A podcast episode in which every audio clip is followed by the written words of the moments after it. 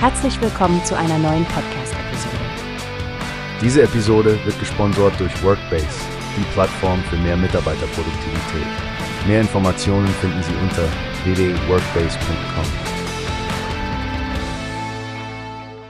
Hallo Stefanie, hast du das neueste Update zur Produktrückrufaktion von der Karl Kühne KG gehört? Ja, habe ich, Frank. Es geht um den Kühne Rotkohl nach Traditionsrezept, der in Gläsern verkauft wird, oder? Genau. Anscheinend gibt es ein Problem mit möglichen Fremdkörpern in einigen Chargen. Sie rufen Produkte zurück, die mit einem bestimmten Mindesthaltbarkeitsdatum und Kodierungen gekennzeichnet sind. Das ist ziemlich besorgniserregend. Stell dir vor, jemand findet Glasstückchen in seinem Essen. Ich hoffe, niemand wurde verletzt. Zum Glück haben Sie das Problem frühzeitig erkannt. Es betrifft nur Gläser mit dem Mindesthaltbarkeitsdatum vom 15.12.2025 und speziell die Kodierungen, die am Rand des Schraubdeckels zu finden sind. Richtig.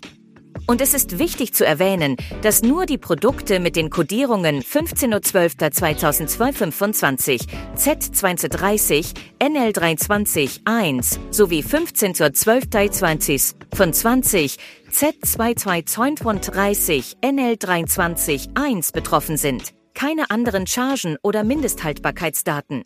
Die Karl Kühne KG hat doch so eine gute Reputation für Qualität. Was für ein Pech, dass so etwas passiert ist. Sie bitten die Verbraucher, das Produkt nicht zu verzehren und zurückzugeben.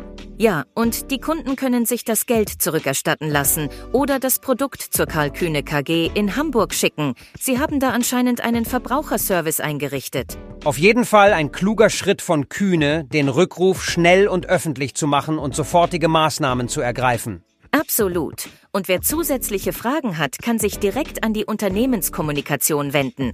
Das zeigt Transparenz und Verantwortungsbewusstsein.